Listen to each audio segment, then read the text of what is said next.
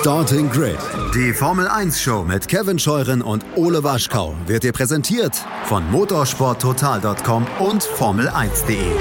Keep racing auf meinsportpodcast.de. Einen schönen guten Tag und herzlich willkommen zu einer Exkursion hier bei Starting Grid, ja dem eigentlich Formel 1 Magazin auf meinsportpodcast.de, aber heute mal wieder mit ein bisschen was anderem. Ja, ihr habt euch das ja dann doch, ja, doch zu mehr mehr gewünscht, als ich vorher dachte. Ja, ich bin Kevin Scheuren und äh, nachdem wir jetzt auch mal so ein paar Sachen gemacht haben zu anderen Rennserien, äh, ja, kam der Wunsch auf, dann doch mal was zu den 24-Stunden-Rennen auch zu machen. Die beiden, die jetzt äh, letzte Woche angestanden haben oder das angestanden hat und das, was an diesem Wochenende ansteht, die 24 Stunden von Le Mans sind Geschichte, aber wir blicken schon voraus auf die 24 Stunden am Nürburgring. Das meine ich allein. Ich begrüße von unserem Motorsportpartner, dem Motorsport Network Germany, Heiko Stritzke. Hallo Heiko.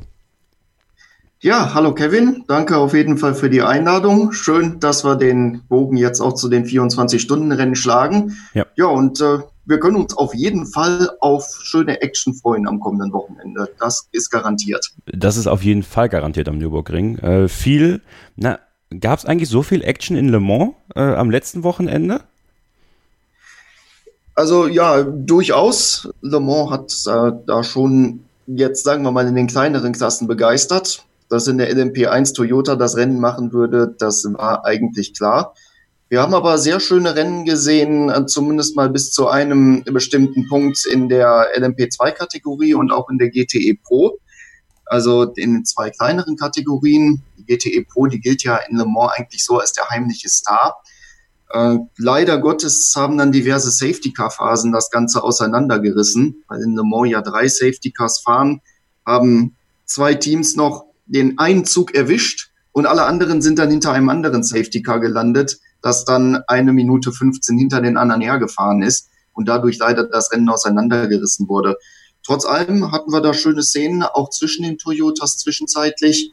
Und unterm Strich muss man sagen, jetzt für die geringe Besetzung der LMP1 war das noch ein relativ gutes Rennen ja, dieses äh, Herzschmerzfinale, muss man ja fast sagen, für die Nummer 7 äh, der Toyotas, diese beiden Reifenschäden innerhalb von zwei Runden, die am Ende dafür gesorgt haben, dass das äh, wahrscheinlich gelangweilte, gelangweilteste Toyota-Team aller Zeiten Le Mans gewonnen hat. Äh, Sebastian Buemi, äh, Kazuki Nakajima und eben Fernando Alonso.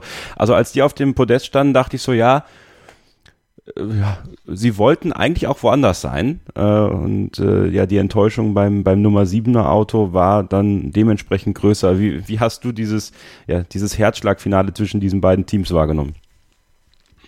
Ja, das war natürlich ähm, mal wieder irgendwie dieses Toyota-Glück in Le Mans, wenn auch jetzt natürlich in der eingeschränkten Form, weil es keinen Gegner gab oder keinen echten Gegner, dass sie immer noch gewonnen haben.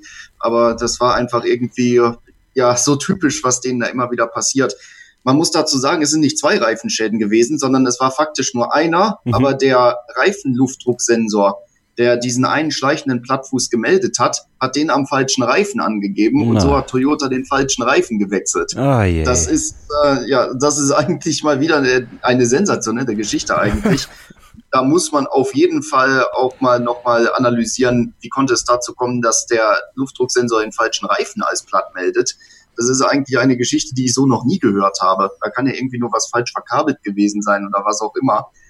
Ja, aber das ist natürlich äh, ja eine sehr kuriose Geschichte gewesen. Ähm, natürlich hat es viele Zuschriften, Fans gegeben, die gesagt haben, ah, die wollten ja nur, dass der Alonso wieder gewinnt. Da muss ich sagen, hätte man das wirklich gewollt, dann hätte man die Nummer 7 nicht erst zwei Minuten äh, dort sich Luft verschaffen lassen dürfen. An sich wäre eigentlich mit einem Sieg der Nummer 7 alles perfekt für Toyota gewesen. Das andere Auto hätte gewonnen als im Vorjahr. Alonso wäre trotzdem mit großem Abstand Weltmeister geworden und es hätte einfach die Performance des Rennens reflektiert. Da waren eigentlich alle zufrieden mit, mit dem Stand nach 23 Stunden. Man wollte es nur noch fertig fahren. Naja, aber Le Mans ist Le Mans. Wie Alonso nach dem Rennen gesagt hat, äh, dieses Rennen sucht sich seinen Sieger aus. Toyota hat das mehrfach ja schon am eigenen Leib auch bitter erfahren müssen. Und gut, diesmal ist der Sieg in der Familie geblieben, aber dieser Le Mans-Fluch hat in irgendeiner Form dann doch wieder zugeschlagen. Ja, für Fernando Alonso sind wir gespannt, wie es da weitergeht äh, in Sachen äh, Langstreckenmeisterschaft, wenn überhaupt. Äh, sein Engagement bei Toyota endete ja mit dem Rennen in Le Mans. Für ihn kommt Brandon Hartley ins Team. Also da bleibt es auch irgendwie in einer Art Formel 1 äh, Historie. Schauen wir mal in die LMP2. Äh, da konnte das Team rund um André Negrau, Nicolas Lapierre und Pierre Thierry gewinnen im 36er Alpin. Äh, wie hat dir das LMP2-Rennen gefallen? War es da, ähm, ist es da zu dem Sieger gekommen? den du auch erwartet hattest vorher? Ja, sagen wir mal, sie waren bei den Mitfavoriten dabei, Signatec Alpine. Ähm, was aber, also was jetzt mich verwundert hat, ist, dass zwei Autos da so wegfahren konnten. Also einmal Signatec Alpine und zum anderen der Aurus 01 von G-Drive Racing. Prinzipiell auch dasselbe Auto, es handelt sich in beiden Fällen um Oreca 07. Nur der eine heißt Alpine und der andere heißt Aurus, aber es ist trotzdem dasselbe Auto. Ja, dass die beiden so wegfahren konnten von Beginn an, hat mich etwas erstaunt. Sie haben dann auch diesen Vorsprung, den sie gehabt haben, in den Safety-Car-Phasen halten können, weil sie immer einen Zug dann vor den anderen waren. Äh, da hat dann G-Drive Racing irgendwann das große losgezogen und hat einen Safety-Car-Zug erwischt, während äh, Senior-Tech Alpine einen dahinter stand. Und das hat eigentlich das Rennen da quasi schon entschieden gehabt. Ja, bis dann irgendwann der Aurus nicht mehr anspringen wollte und dann ja, ein defekter Anlasser quasi dafür gesorgt hat, dass man das Rennen verloren hat. Auch das eigentlich typisch Le Mans. Und am Ende muss man halt immer noch sagen, da hat die beste Mannschaft gewonnen, die, die am schnellsten war und halt auch die Technik im Griff hatte. Das geht schon in Ordnung. In der GTE Pro auch mit dem Ferrari-Team, äh, bestehend aus Alessandro Pierre Guidi, äh, James Calado und Daniel Serra? Ja, prinzipiell kann man sagen, natürlich verdienter Sieg. Sie waren bei den Besten dabei. Das Problem in der GTE Pro ist halt, wie das zustande gekommen ist. Und das ist diese ganze Diskussion, die wir in Le Mans schon seit Jahren führen mit den Safety Cars. Das Feld wird auseinandergerissen, ähm, einfach an einem Random-Punkt. Man muss sich vorstellen, es kommen drei Safety Cars an drei unterschiedlichen Punkten auf der Strecke raus. Dann schlupfen an dem einen Safety Car noch zwei Autos vorbei und das fängt den dritten in dieser Klasse ein. Und äh, dieser dritte und alle, die dahinter sind, sind dann völlig gekniffen, weil diese anderen beiden sich noch dem Safety-Car-Zug von davor anschließen können und dann unterm Strich einen Vorsprung von 75 Sekunden gewinnen. Das war bekannt seit Jahren. Der ACO hat auch angekündigt, man will weniger Safety-Car-Phasen machen und stattdessen mehr auf Full Course Yellow setzen, also sprich die ganze Strecke auf 80 schalten. Quasi das, was in der Formel 1 das virtuelle Safety Car ist, nur dass man dann hier wirklich im Begrenzer mit 80 kmh um die Strecke schleicht oder mit sogenannten Slow Zones, was ähnlich dem Code 60 ist auf der Nürburgring Nordschleife, äh, dass halt nur ein gewisser Teil der Strecke dann mit 80 kmh befahren werden darf. So hält man die Abstände eigentlich mal ähm, dann relativ konstant. Zumindest solange dann die alle dieselbe Slow Zone erwischen. Ja, aber irgendwie, aus irgendeinem Grund hat man während des Rennens doch wieder auf Safety Car umgeschaltet. Man hat diese neue Philosophie in den ersten ungefähr vier Stunden verfolgt, hat dort nur diese Slow Zones und Full Course Yellow gemacht. Dann aber ist man umgeschwenkt auf Safety Cars aus irgendeinem Grund, der mir jetzt auch noch nicht bekannt ist und hat das dann auch sehr exzessiv betrieben. Also wir hatten, glaube ich, sieben oder acht Safety Car Phasen in diesem Rennen. Das ist sogar mehr als in den meisten vergangenen Jahren. Ja, und dann ist halt doch tatsächlich in dem Safety Car kurz nach Mitternacht genau das passiert, was nicht passieren sollte, nämlich zwei Autos sind ein Safety Car Zug weitergekommen als alle anderen und diese alle anderen hatten quasi keine Chance mehr. Muss man auf jeden Fall fürs nächste Jahr mal eine, eine durchgängige Strategie wählen. Ich glaube, das wäre, wäre für alle das Beste, oder? Ja, auf jeden Fall. Da muss etwas gemacht werden. Da wird jetzt auch nochmal von diversen GTE Pro Teams Druck gemacht auf den Veranstalter. Eigentlich wollte man es für dieses Jahr gelöst haben. Warum man von dieser Lösung abgeschwenkt ist, das entzieht sich momentan meiner Kenntnis. Äh, das ist auf jeden Fall eine sehr interessante Sache. Ob sich da die Streckenposten beschwert haben, dass sie bei Full Course Yellow nicht vernünftig arbeiten konnten oder was auch immer. Äh, das muss man dann tatsächlich die Rennleitung fragen, was, äh, was dazu geführt hat, dass man von dieser ursprünglich kommunizierten Strategie dann doch abgewichen ist. Ich weiß, man soll das Wort Tragödie nicht benutzen, äh, unbedingt, wenn es äh, nicht um sich was wirklich Schlimmes handelt, aber das äh, Keating Ford GT-Team hat eine echte Tragödie in der GTM äh, Klasse erleben müssen. Das Team rund um Ben Keating, Jerome Blekemol und Felipe Fraga.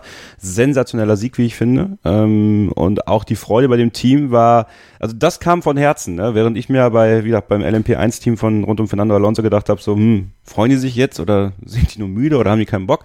Äh, da flossen die Tränen, da haben sie sich in den Arm gelegen und am Ende ist es dann äh, doch nichts mit dem Sieg geworden, Heiko.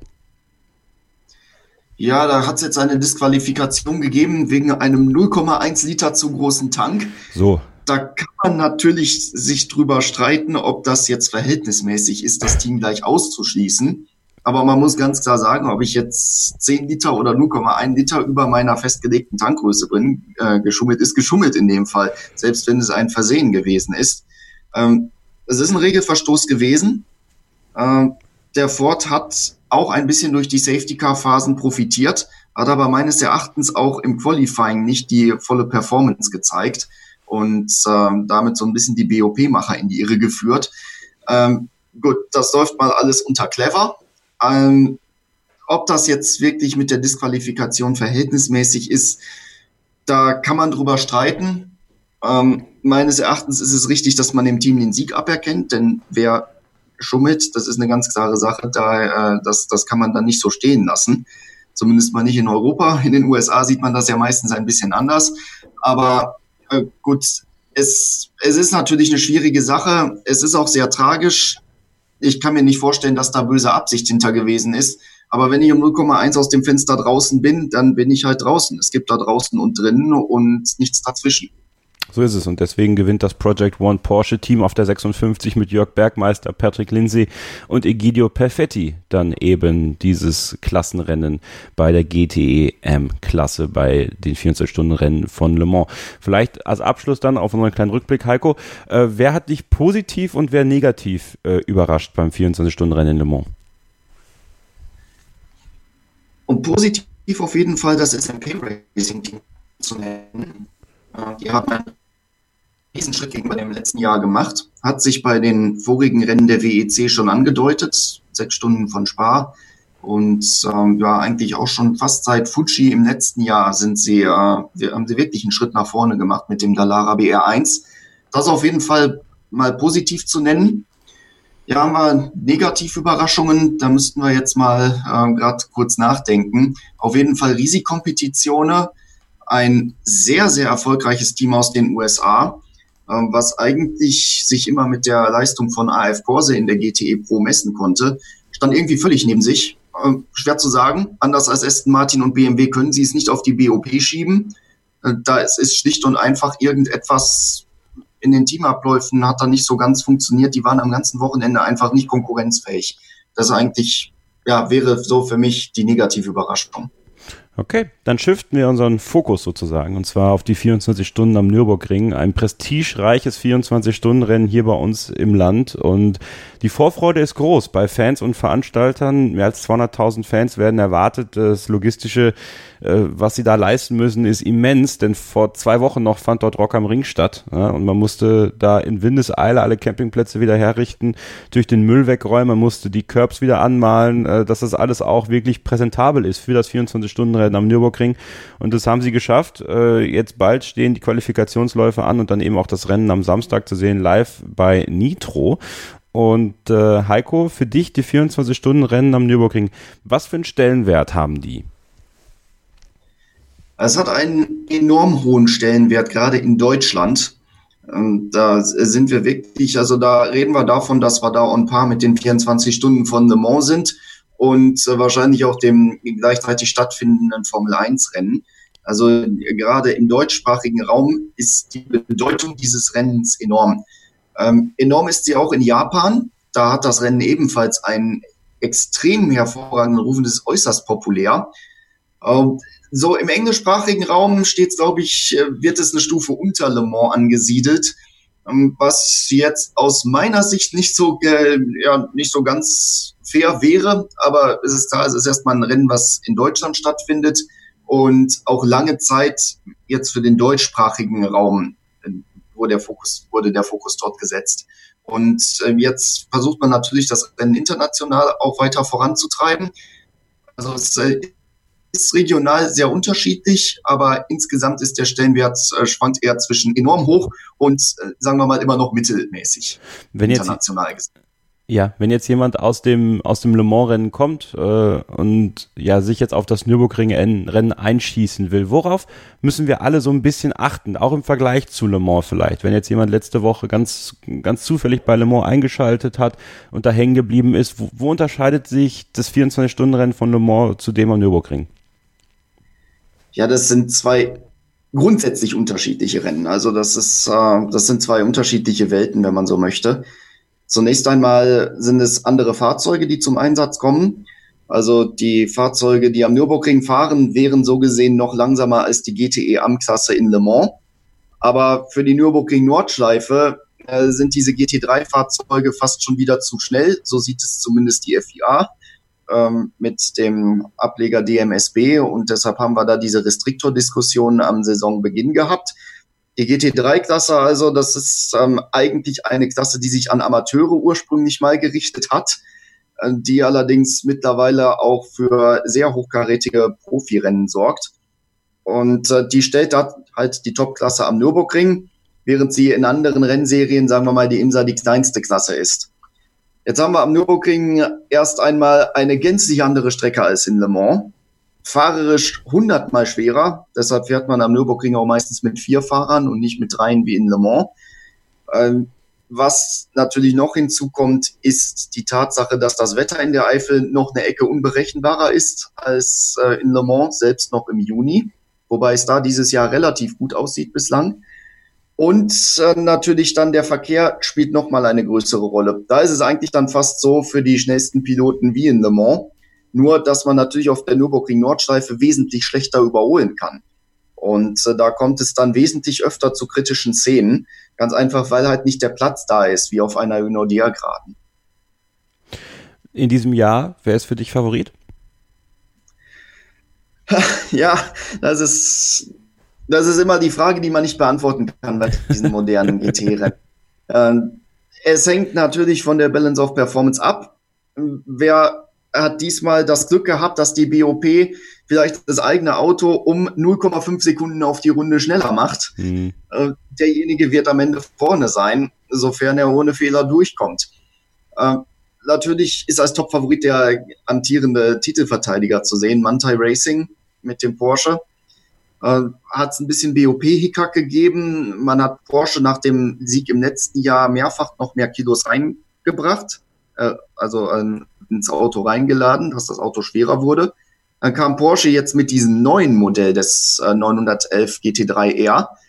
Äh, das hat dann vor allem im Regen richtig zugeschlagen. Dann hat man den wieder Kilos reingepackt, hat beim Quali-Rennen dann aber gemerkt, oh, das sind vielleicht doch zu viele, weil da Porsche plötzlich unter ferner Liefen waren. Jetzt haben sie die Kilos wieder rausgekriegt.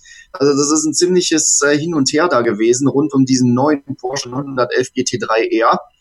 Und deshalb ähm, muss man, muss man mal sehen, ob das von der Balance of Performance hinkommt. Ansonsten natürlich diese vier deutschen Hersteller, Audi, BMW, Mercedes, AMG und Porsche, sind immer in der Favoritenrolle.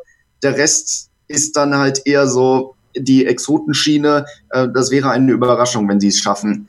Wäre aber natürlich mal eine nette Abwechslung zu den vielen deutschen Siegern in den letzten Jahren. Vielleicht, wenn jemand jetzt äh, gerade überlegt, was ist Balance of Performance, BOP? Kannst du das kurz erklären? Ja, also die äh, Balance of Performance ist schlicht und einfach dafür da, diese grundverschiedenen Fahrzeuge auf ein Niveau zu bringen. Also wir reden ja hier zum Beispiel von einem reinrassigen Sportwagen wie dem Audi R8, der irgendwie mit einem Fahrzeug wie dem Nissan GTR gebalanced werden muss oder dem BMW M6.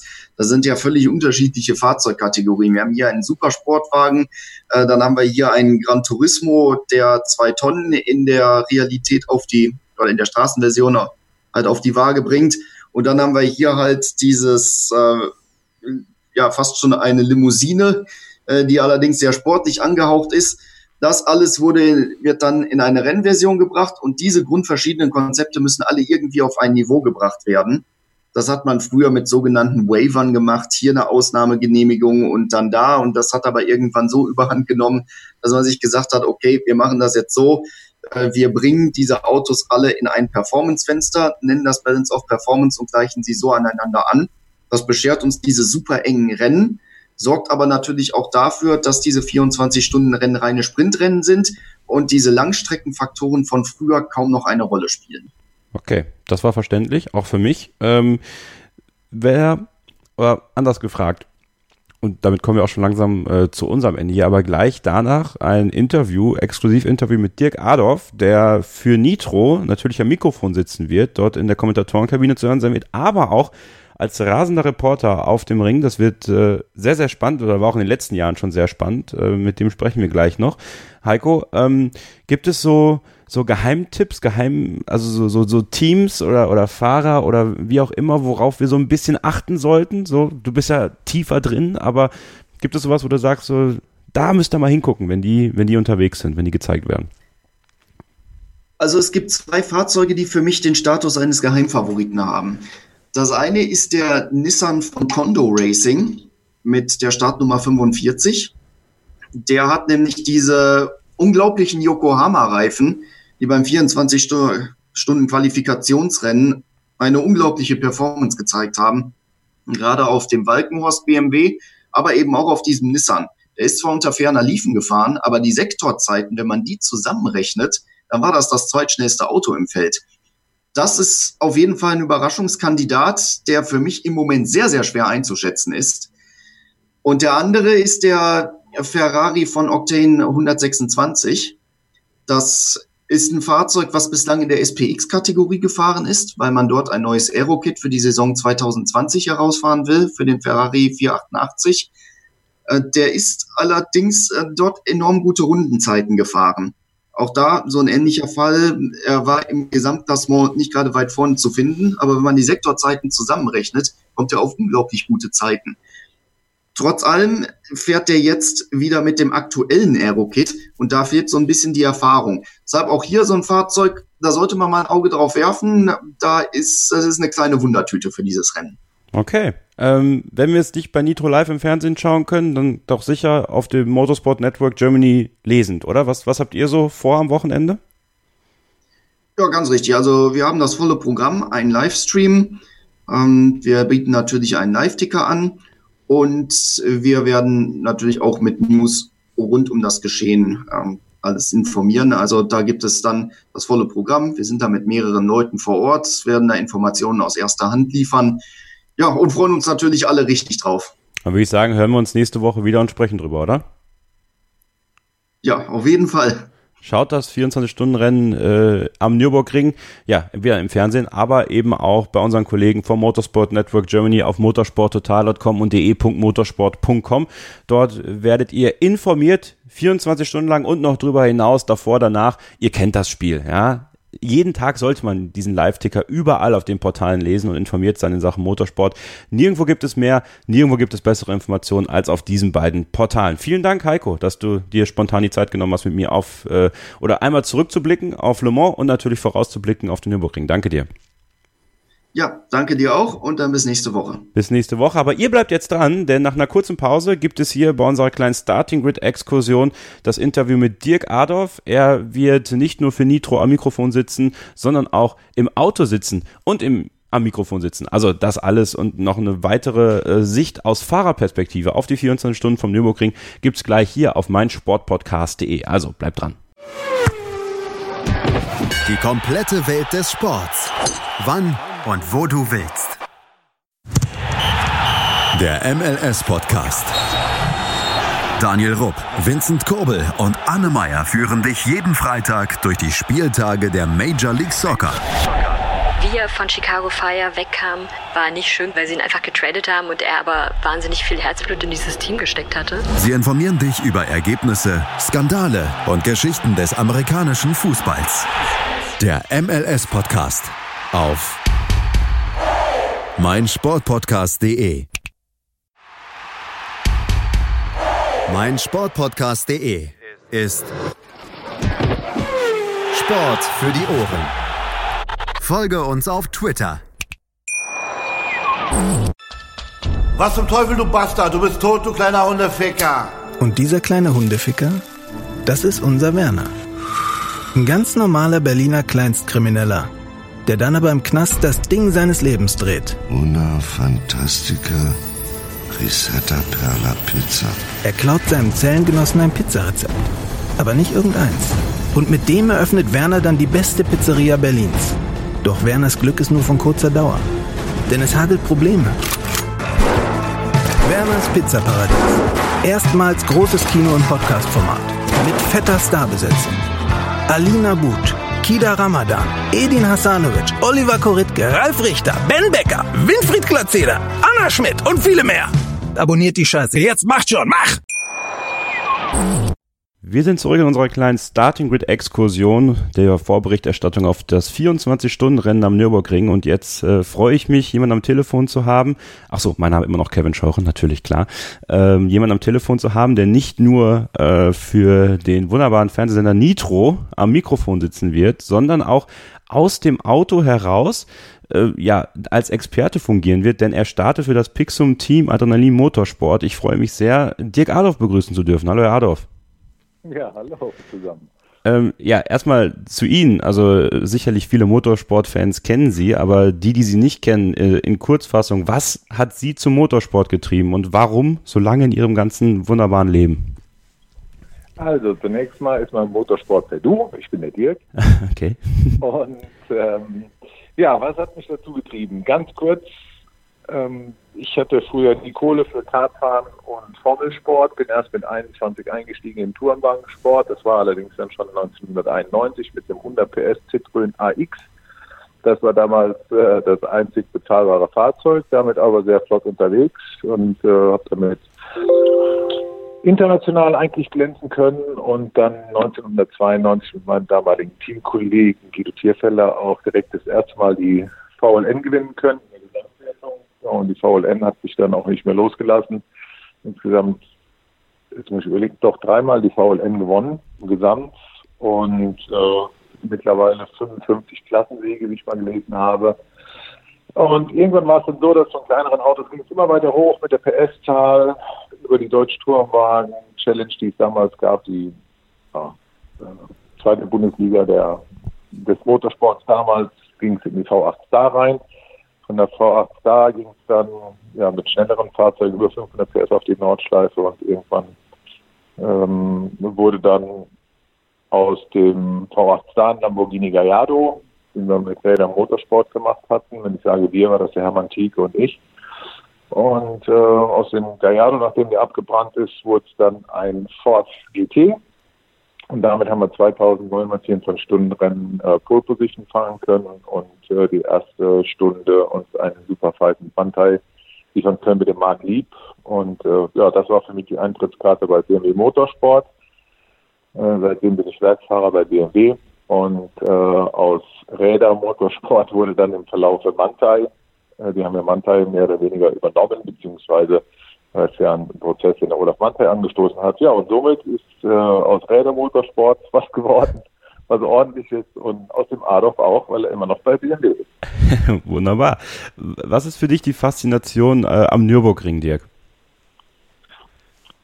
Ja, es ist einfach, ja, für mich ist es ein bisschen schwierig sogar. Es ist für mich eigentlich so die Haus- und Hofstrecke. Es war für mich die Strecke, wo ich sonntags im Touristenverkehr gefahren bin, wann immer ich die Möglichkeit hatte. Das war für mich die einzige Rennstrecke, die ich wirklich kannte und gefahren bin und bin dann wohl mit dem schwierigsten, habe mit dem schwierigsten angefangen, was es überhaupt gab und habe die Strecke lieben gelernt. Ich habe die Achtung aber nie verloren, weil ich da viele Autos verspottet habe und ähm, ja, also die Leitplanken die sind sehr gesprächig auf der Nordschleife, aber habe den, den Respekt wirklich nie verloren und war so ein Ort, wo ich einfach super gerne hingefahren bin. Ich selbst komme aus dem Westerwald, ist sehr ähnlich wie hier in der Eifel, äh, wie in Adenau, nur auf der anderen Rheinseite und wir haben keinen Nürburgring, aber ansonsten die Topografie kam mir sehr ähnlich vor.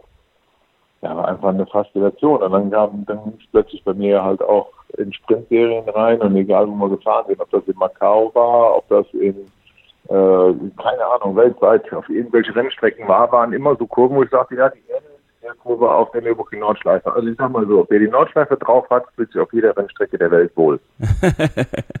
ähm, du, du, bist ja viele verschiedene 24 Stunden Rennen gefahren. Ähm, ja. Unter anderem auch in Spa ist ja für viele auch so eine, so eine Sehnsuchtsrennstrecke.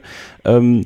Was unterscheidet diese verschiedenen 24 Stunden Rennen? Jetzt kommen wir so ein bisschen auch auf das, was ein Fahrer leisten muss. Ähm, mhm. Wie unterscheidet sich der Nürburgring von Spa, von anderen Strecken, die du so gefahren bist?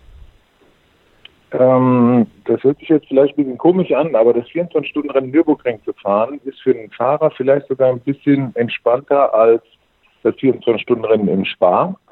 In Spa fährst du grundsätzlich mit drei Piloten. Du hast keine so langen Geraden, wo du mal durchschnaufen kannst. Du bist noch ein Stück weit mehr gefordert. Und ähm, ist für viele jetzt vielleicht eigentlich unglaublich, dass, es, dass ich das so sage, aber es ist in der Tat so, auf der Nordschleife, da hast du wirklich auch mal die Gelegenheit, ähm, ein Stück weit wieder runterzukommen. Auf der Dettinger Höhe kannst du nicht mehr wie Vollgas geben und äh, du kannst auch deinen Puls mal runterkriegen, wenn du da irgendwo 270 oder, oder noch schneller fährst. Und das hast du in Spa weniger. In Spa hast du schon mehr den, den Charakter der, der Sprintstrecke, auch wenn es eine lange und auch eine wunderschöne Strecke ist, keine Frage. Aber die Nürburgring Nordschleife ist da nochmal ein bisschen anders. Du hast halt nur den großen, ähm, das, wo man aufpassen muss, warum, warum ich auch das, das, den Stellenwert 24 Stunden in Nürburgring höher setze als den von Spa, ist, dass du wirklich keine Auslaufzonen hast. Du hast keinen Platz für Fehler und ähm, du musst gerade, du musst einfach klar sein im Kopf. Du darfst an nichts anderes denken. Du musst voll fokussiert sein und das über die komplette Distanzlänge deines Spins oder kann ja auch ein Doppelspin sein. Und das ist die große Herausforderung. Sich nicht ablenken zu lassen von anderen, sich nicht blenden zu lassen von den riesen Scheinwerfern, die man vielleicht im Rückspiegel sieht, sondern eindeutig seine Linie zu fahren. Nicht über 100 Prozent zu gehen, aber nicht auch weit davon weg und dennoch keine Fehler zu machen. Was ist deine Lieblingspassage auf der Nordschleife? Ist eigentlich, wenn du an der Hohen Acht bist, von der Hohen Acht, Lippermann, Eschbach äh, bis in die Einfahrt Brünchen, die Stelle liebe ich. Hm. Ähm, wie bereitest du dich vor auf dieses 24 Stunden? Du bist ja jetzt schon am Nürburgring, ja, wir erreichen dich ja äh, schon, schon vor Ort. Ähm, genau. Was ist, was, ist, was ist die Vorbereitung, die du jetzt erstmal als Fahrer ähm, ja, ableisten musst die nächsten Tage? Also dazu muss man sagen, ich bin nach wie vor BMW-Werksfahrer und äh, bin ein sehr sportlicher Mensch, auch wenn ich schon fast 50 werde. Aber äh, für mich entscheidend ist Ausdauer. Von daher gehe ich unheimlich gerne laufen und, oder fahre Fahrrad. Und, ähm, und ich glaube, ich bin ein sehr zufriedener Mensch. Von daher lasse ich den Druck nicht an mich ran. Also, also es ist wirklich eine riesen Kopfsache. Wir arbeiten gerade bei BMW. Ich bin ja bei BMW auch zuständig für die für den BMW Nachwuchs. Das ist der, Mann, der Mentor des BMW Junior Teams seit acht Jahren.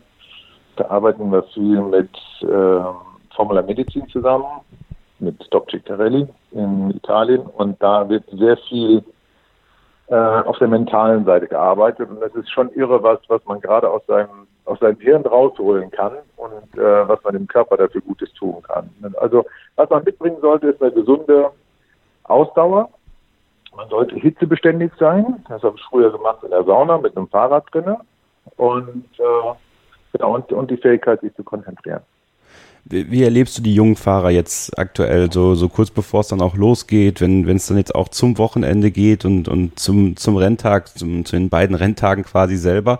Ähm, wie, viel, wie viel Arbeit leistest du da dann noch für die, für die jungen Fahrer? Die, die vielleicht ein bisschen nervöser sind, die, die vielleicht mal, äh, ja, vielleicht auch übers Ziel hinausschießen, wenn sie aus ihrem Stint kommen, redest du dann auch mal mit denen und sagst ihnen, du, pass auf, oder lässt man die dann lieber in Ruhe äh, und, und wartet damit bis nach dem Rennen oder hofft dann, dass sie im, im nächsten Stint dann halt ein bisschen ruhiger zu Werke gehen?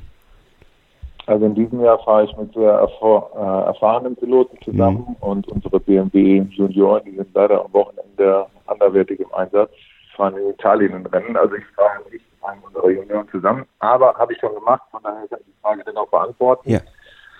Äh, also die, die Aufregung ist natürlich bei einem jungen Fahrer höher, keine Frage. Und das Wichtigste ist eigentlich, keinen Fehler zu machen. Man muss sich davon befreien, unbedingt der Schnellste auf einem Auto sein zu müssen. Das ist ja viele, was viele glauben, erstmal seinen Teamkollegen zu bilden, im Grund und Boden zu fahren der Schnellste auf dem Auto zu sein. Das ist mit Sicherheit kein, kein Nachteil, wenn man es wirklich sein sollte und das ohne Risiko machen kann. Aber wenn man äh, Risiko geht und verschrottet ein Auto im, im freien Training, ähm, dann hat man sich vielleicht sogar seine Karriere kaputt gemacht, weil es bringt nichts, da als Egoist aufzutreten. Ein 24-Stunden-Rennen ist ein Teamsport und zu einem Teamsport, da ist man wirklich nur so gut wie das schwächste Glied. Ja, und äh, da müssen alle funktionieren. Und es spielt keine Rolle, wer es ist. Es darf keiner einen Fehler machen. Und wenn du es schaffst, mit, mit den Fahrern, mit dem Team, einfach keinen Fehler zu machen, während dem gesamten Rennen, dann bist du ganz weit vorne. Das ist ja, du kannst ja auch die Wut aus dem Leib fahren und eine schnellste Runde nach der anderen fahren und holst dir aber eine 8-Minuten-Strafe ab. Dann kannst du so schnell fahren, wie du willst, die wirst du nicht wieder reinholen. Das ist wahr, das stimmt. Aber ja, gut, dass es dann so erfahrene Fahrer wie dich gibt, die dann vielleicht auch mal dieses kleine Feedback geben können. Wo siehst du ähm, dein Team, mit dem du startest? Wir können ja mal äh, über deine Kollegen sprechen. Philipp Leisen ist dabei, Danny Brink ist dabei, Christopher Rink ist dabei und du halt für das Pixum-Team Adrenalin Motorsport. Äh, wo siehst du euch in diesem Jahr? Was, sind so dein, was ist dein Gefühl vor dem 24-Stunden-Rennen am Nürburgring? Also, ich habe immer, wenn ich hier hinkomme, ein sehr gutes Gefühl. Ähm, weil es ist für mich eine irre Freude, das Rennen bestreiten zu dürfen. Und, äh, dann bin ich einfach nur froh, dass ich äh, bei so erfahrenen Teamkollegen habe, die die Langstreckenmeisterschaft 2018 gewonnen haben. Das heißt, alle drei äh, Ringleisen, die wissen sehr genau, wie man Langstreckenrennen zu fahren hat. Die haben ja auch schon 24-Stunden-Rennen gefahren. Sie kennen vielleicht das Auto noch nicht so gut, den BMW M4 GT4, weil sie sonst eher mit einem äh, leistungsschwächeren Fahrzeug unterwegs sind. Aber da mache ich mir überhaupt keinen Kopf. Man gewöhnt sich an nichts schneller als an Leistung. Das ist so. Beim ersten Mal fährst du aus der Boxengasse raus und hast, keine Ahnung, 470 PS im Auto und drückst drauf und denkst, holla die Waldfee, hier geht's aber richtig ab. Aber schon Ende der zweiten, dritten Kurve, dann fängst du als Rennfahrer an, egal wie viel PS du hast, und denkst, ach, hier könnte aber noch ein Hauch besser gehen aus der Ecke raus. Also von daher, da mache ich mir keinen Kopf. Es sind super erfahrene Leute und man muss dazu sagen, eigentlich bin ich ja dieses Jahr äh, ein bisschen ein Klotz am Bein für, für die Jungs. Warum? Weil ich eben aus dem Auto kommentiere ja. werde für Nitro. Äh, das heißt, es wird ein, ein zusätzlicher Boxenstopp oder zwei zusätzliche Boxenstops werden dadurch fällig, weil ich nicht die ganze Zeit im Auto sitzen kann und ich habe nur einen kleinen Anteil an dem, was gefahren wird. Und von daher muss ich mich eigentlich entschuldigen, weil äh, die Jungs, die äh, sind garantiert in der Lage, um den, um den Klassensieg mitzufahren. Und ich sag mal, das sollte auch unser Ziel sein, auch, auch wenn ich zwei Boxenstops, zwei Boxenstops zuständig zu sein werde, die, die normal nicht nötig wären. Ja, seit 2016 bist du ja für Nitro am Start äh, beim 24-Stunden-Rennen am Nürburgring. Ähm, was, wie, wie muss man sich das vorstellen, so als, als jemand, der das, der das nicht professionell macht, wenn du dann den rasenden Reporter für Nitro machst? Also äh, bist da ja auch jede Menge im Einsatz, auch in der Kommentatorenkabine logischerweise.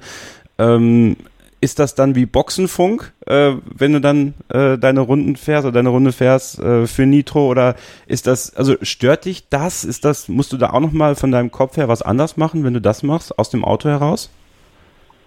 Auf jeden Fall. Also, ähm, das muss man sich vorstellen.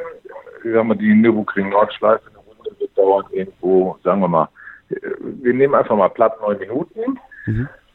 Ähm, ich sitze Auto, wird irgendwann angesprochen, das ist genau, als wenn mein Ingenieur mich ansprechen würde, nur das ist halt mein, mein Kollege, mein Kommentator-Kollege, der mich dann anspricht, der Roland Hofmann oder äh, der gerade auch am, am Mikrofon sitzt. Äh, die sprechen dann mich irgendwann an und sagen, so, hallo dir, kannst du mich hören? Ähm, wir sind live drauf, Nitro und dann nehmen wir uns doch mal mit. So, ab dem Moment äh, bin ich derjenige welche, der neun Minuten am Stück äh, quasi reden muss. Ich muss mich natürlich darauf konzentrieren, was ich da sage, damit ich keinen Quatsch erzähle.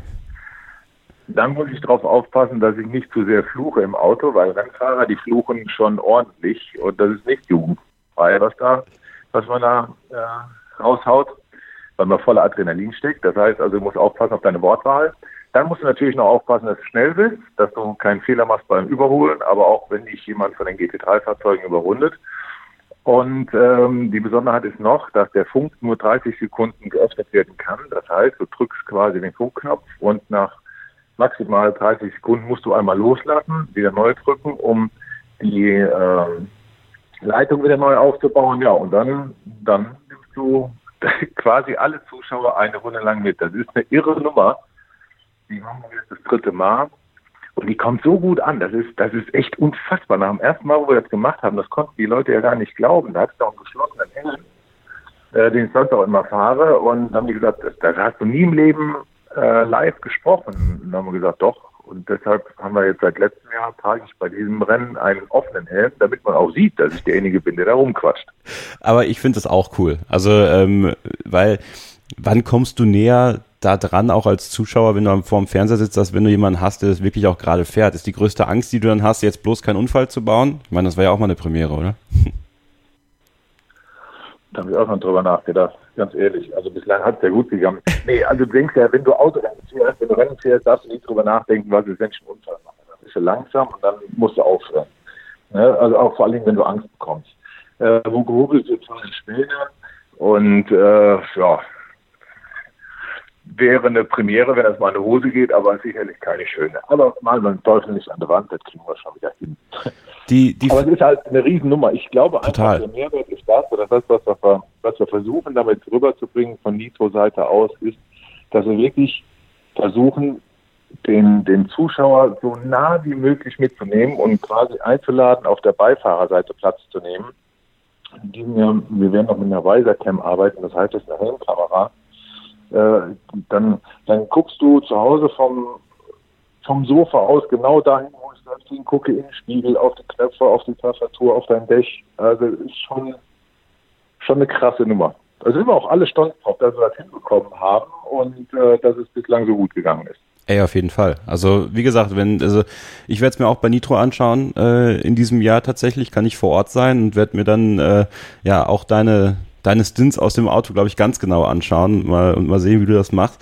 Ähm, die Fans am Nürburgring sind ja auch immer äh, ein ganz, ganz großes und wichtiges Thema. Und ich bin ja. unheimlich gerne am Nürburgring. Ich, ich, ich ja. gehe so weit, dass ich sage, ich liebe den Nürburgring. Also ähm, ja äh, war vor zwei Wochen noch bei Rock am Ring. Ne? Also allein erstmal diese, diese ganze, diese ganze logistische Arbeit, die da jetzt auf die zugekommen ist, ne? Von einem Musikfestival hin zu einem Motorsportfestival eigentlich, das Ganze so umzubauen, aufzuräumen und wieder hinzustellen, dass dann äh, unglaublich viele Motorsportfans äh, vor Ort sein können und ein geiles Wochenende erleben können. Ähm, mhm. Und äh, ich habe in dem Interview gelesen, äh, auch in einem Auto ist der Grillgeruch nicht äh, auszublenden. Ja, so. Das ist wirklich so. Also zunächst mal, da muss man schon sagen, das ist ein logistischer Kraftakt, ja. der hier äh, betrieben wird. Das sind zwei Großveranstaltungen und ich selbst bin gestern hier hochgekommen auf dem Nürburgring. Du hast nichts mehr davon gesehen, dass es hier nach Rock am Ring sieht ja nicht unbedingt äh, so aus, als ob die Bude frisch gekehrt wäre, sondern ganz im Gegenteil. Dass hier alles wirklich wieder tiptop auf Vordermann gebracht wurde und alles gerüstet ist für die, für die nächste Großveranstaltung. Das Schöne ist, dass wir oben am Nürburgring ist eine Riesenparty.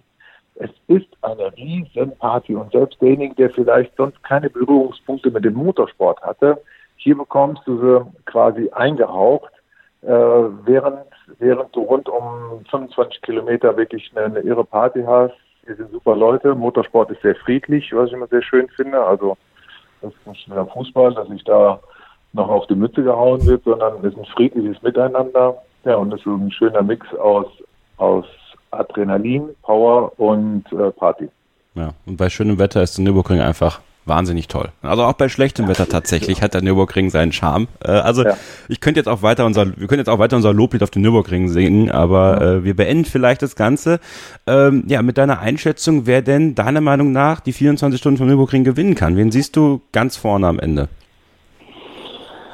Ja, also es wird, äh, es wird eine enge Kiste werden, dafür sorgt die BOP. Und ähm, ich habe mich schon festgelegt, ich habe gesagt, wenn es regnen sollte, sehe ich Porsche ganz weit vorne, weil die Kombination Porsche mit den Michelin-Reifen, Regenreifen extrem gut funktioniert, wie die die Rennen im Vorfeld gezeigt haben. Sollte es trocken bleiben, dann könnte es, äh, dann, dann sehe ich BMW ganz weit oben, weil sie im Vorfeld abgeliefert haben. Sie haben kein sogenanntes Sandbagging betrieben, also sprich, sie haben gezeigt, was sie können, sind dafür Gott sei Dank auch nicht bestraft worden, weil das jetzt ganz gerne, wer im Vorfeld zu gut ist, wird bestraft fürs Rennen. Ähm, also mit Regen Porsche, ohne Regen BMW. Ja, klares Statement von Dirk Adolf, der für Nitro ja quasi an den Start gehen wird im Pixum Team Adrenalin Motorsport gemeinsam ja. ähm, mit seinen Kollegen Philipp Leisen, Danny Brink, Christopher Rink und halt Dirk Adolf, der für Nitro ähm, als rasender Reporter im Einsatz sein wird. Wenn ihr bei Nitro die 24 Stunden am Nürburgring sehen wollt, dann könnt ihr das machen und zwar äh, beginnend mit dem Qualifying schon am Freitag 18.30 Uhr bis 20.15 Uhr überträgt Nitro erst die Zusammenfassungen vom äh, Quali 1 und Quali 2 und dann das Top Qualifying von 19 Uhr bis 19.40 Uhr live. Am Samstag könnt ihr euch, äh, bevor es dann äh, mit der Live-Übertragung losgeht, die tatsächlich 25 Stunden dauern wird, äh, die Dokumentation, die 24 Stunden vom Nürburgring, die das größte Autorennen der Welt ansehen um 13.45 Uhr und dann ab 14.40 Uhr, ja, senden die Jungs bei Nitro live und das Ganze geht dann bis Sonntag um 16 Uhr. Also wer die 24 Stunden am Nürburgring nicht vor Ort sehen kann, der schaut sie wirklich am besten bei Nitro. Vielen Dank, Dirk, dass du dir so spontan am Nürburgring noch die Zeit für mich genommen hast. Sehr, sehr gerne und äh, ja, ein schönes Rennen für alle. Ja, wünsche ich euch auch. Und das war unsere kleine Starting Grid Exkursion zum 24-Stunden-Rennen am Nürburgring. Ich hoffe, euch hat sie gefallen. Wenn ihr Feedback dazu habt, gerne mit dem Hashtag Starting Grid MSP bei Twitter, Facebook, Instagram. Und äh, wir hören uns hier wieder. Und zwar schon ganz bald auf meinsportpodcast.de. Mein Name ist Kevin Scheuren und ich sage Tschüss. Bis dann. Hallo, ich bin Patrick Hausting, Europameister im Turmspringen. Moin, hier ist Ralf Gunesch. Als Fußballprofi habe ich für Alemannia Aachen, FC St. Pauli, Mainz 05 und den FC Ingolstadt 04 gespielt. Hallo, hier ist Willi Landgraf, Mr. Zweite Liga. Die Profis am Mikrofon, immer und überall auf meinsportpodcast.de. Die komplette Welt des Sports. Wann und wo du willst. Starting Grid der Podcast rund um den teuersten Sport der Welt. Mit Interviews. They have everything on paper required to win the World Championship. Und Analysen. Taktik und Ferrari klappt nicht immer gut. Vor und nach jedem Grand Prix. Starting Grid. Die Formel 1 Show mit Kevin Scheuren und Ole Waschkau wird dir präsentiert von motorsporttotal.com und Formel1.de. Keep racing. Auf meinsportpodcast.de. Ich habe mich natürlich schockverliebt, weil die war wirklich ganz, ganz klein. So begann die Mensch-Hund-Beziehung zwischen Christina und Tierschutzhund Frieda. Und wie es danach, nach dem ersten Moment der Verliebtheit, so weiterging und welche Klippen es danach zu umschiffen galt, das hört ihr in der neuen Ausgabe von Iswas Dog, dem Podcast für harmonische Mensch-Hund-Beziehungen. Iswas Dog? Mit Malte Asmus. Überall, wo es Podcasts gibt.